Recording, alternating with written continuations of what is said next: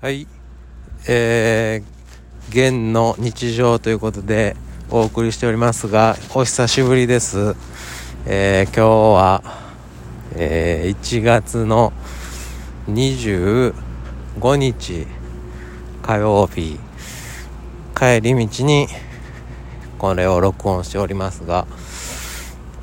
先週の金曜日に、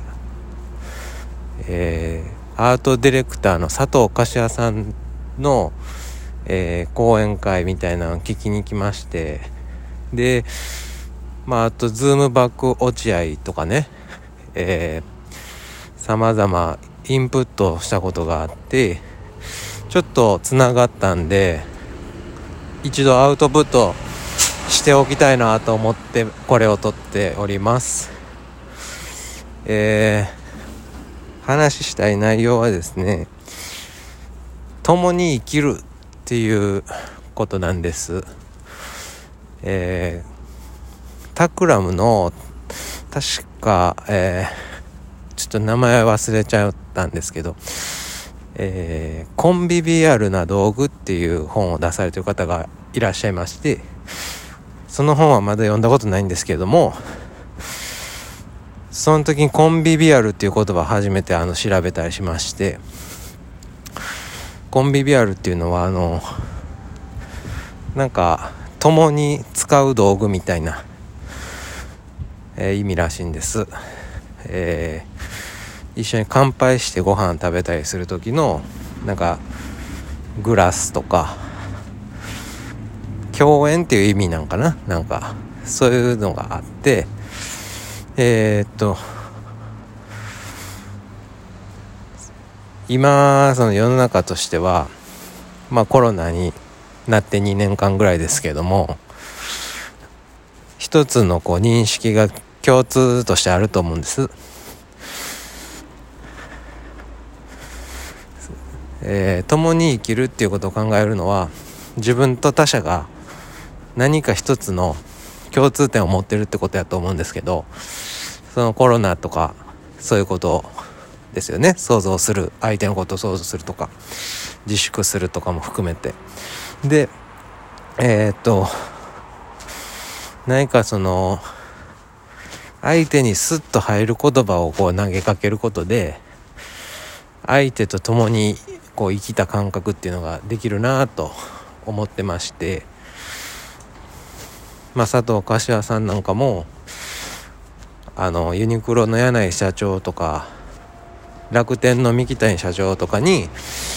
こう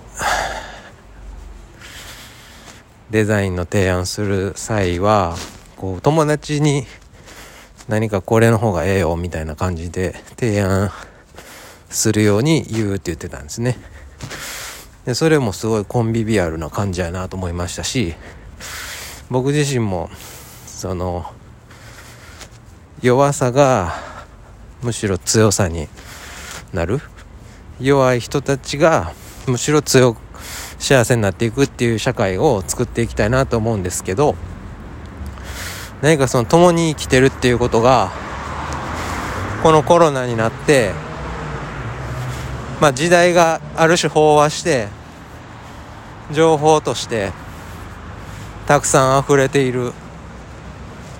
世の中で、まあ、こうやって僕が撮ってるこの音声でさえも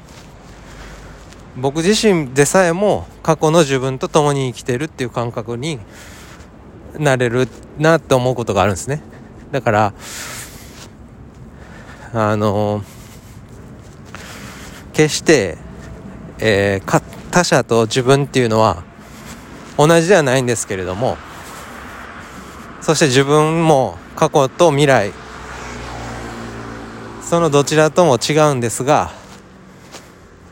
まあ、もはやもうその同時に生きれると。過去さえも今を生きれるし未来も今生きれるっていうようなイメージで何かそのシンプルにつながるなってすごい思ってるんです。だからこそその たくさんいるたくさん差がある人々も今同時代同時期に生きてるってことを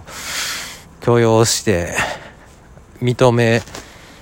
あってですねお互い頑張ろうぜっていうのがまあ本当にすごい響くっていう感覚があるんでまあ今後ともねそれを本質をね磨いていきたいなと。で佐藤柏さん言ってたんですごい面白かったのはあと一つは単語で思考するって言ってたんですね。あの人の作るものっていうのはすごい存在感があって。うん。でやっぱりその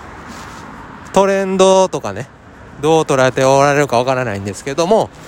まあ非常に作品として一つの子として普遍性を帯びているものがあるなと思うんですが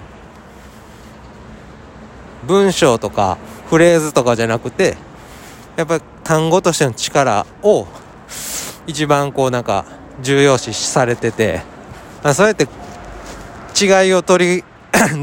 乗り越えてるなと思ったんですね。言語の中の一番最小単位が単語だしでそれってあの違う国にも通用するしでそういった意味でまあ原理主義かもしれないんですけども単語っていう形でこれからも考えていきたいと思いましたではまた。